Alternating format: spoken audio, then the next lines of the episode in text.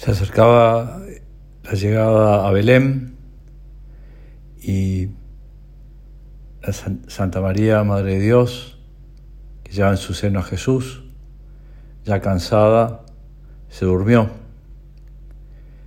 Mientras tanto, San José cuidó su sueño y en un momento María se despertó y le contó a San José, un poco preocupada, un sueño que acaba de tener. Y le decía, José,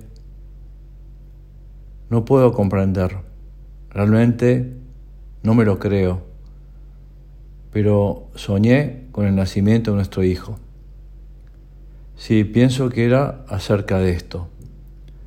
La gente estaba haciendo preparativos con seis semanas de anticipación. Decoraba las casas y compraba ropa nueva. Salían muchas veces de compras y adquirían regalos.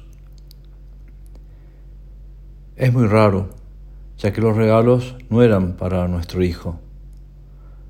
Los envolvían con preciosos papeles y los ataban con preciosos moños.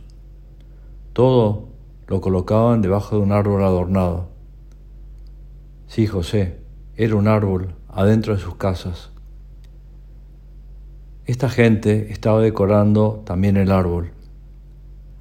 Las ramas llenas de esferas y adornos que brillaban. Había una figura en lo alto del árbol. Me parecía ver un ángel. Era realmente hermoso. Toda la gente estaba feliz y sonriente. Todos estaban emocionados por los regalos, se los intercambiaban unos con otros.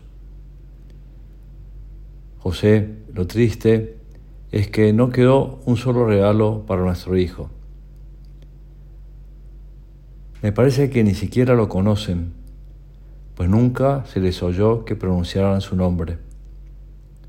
¿No te parece extraño que la gente se meta en tantos problemas para celebrar el cumpleaños de alguien que ni siquiera conocen?